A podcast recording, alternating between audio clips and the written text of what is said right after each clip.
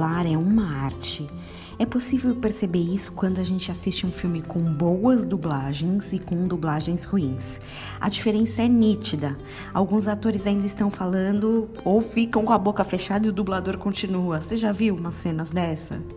Até agora, para se trabalhar com dublador, o requisito essencial não era apenas gostar de filme, mas havia uma necessidade, há uma necessidade de uma formação em artes cênicas ou teatro. Eu comento até agora porque eu tô vendo o tal do TikTok invadindo as redes sociais. Tem gente que reclama do coronavírus que veio da China. Olha, mas o TikTok também, viu? E esse me parece muito mais contagioso. Além dele, existem outros aplicativos aí fazendo frente a essa moda dos vídeos curtos. E em sua maioria, pelo menos o que eu pude ver, tá ligado a alguma dublagem. Daqui a pouco a oferta de dubladores no mercado vai aumentar muito. Esses dias eu tava pensando sobre a primeira dublagem da Bíblia. Você conhece?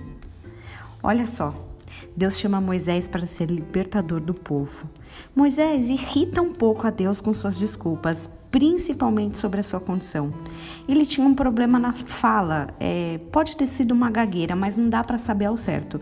O que temos certeza é que ele tinha um problema para falar. Êxodo 4, 14 e 15 resume um pouquinho dessa parte da história, mas lê tudo porque é muito interessante. Fala assim, ó.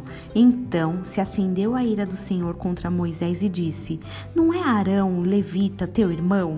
Eu sei que ele fala fluentemente, e eis que ele sai ao teu encontro e vendo-te se alegrará em seu coração. Tu, pois, lhe falarás e lhe porás na boca as palavras. Eu serei com a tua boca e com a dele, e vos ensinarei o que devereis fazer. Eu creio que Moisés não precisaria de Arão repetindo tudo o que ele falava. A partir do momento que Deus o chamou, estaria previsto também nesse pacote uma capacitação sobrenatural. Ou talvez o plano fosse irritar bastante a Faraó.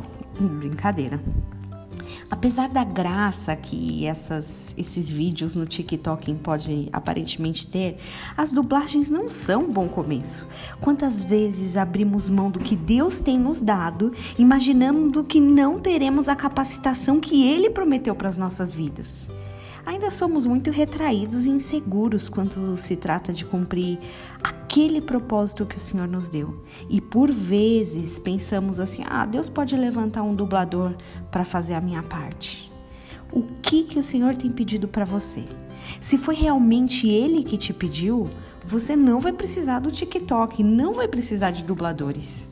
Tenha um dia abençoado perseguindo a vontade do Senhor para tua vida.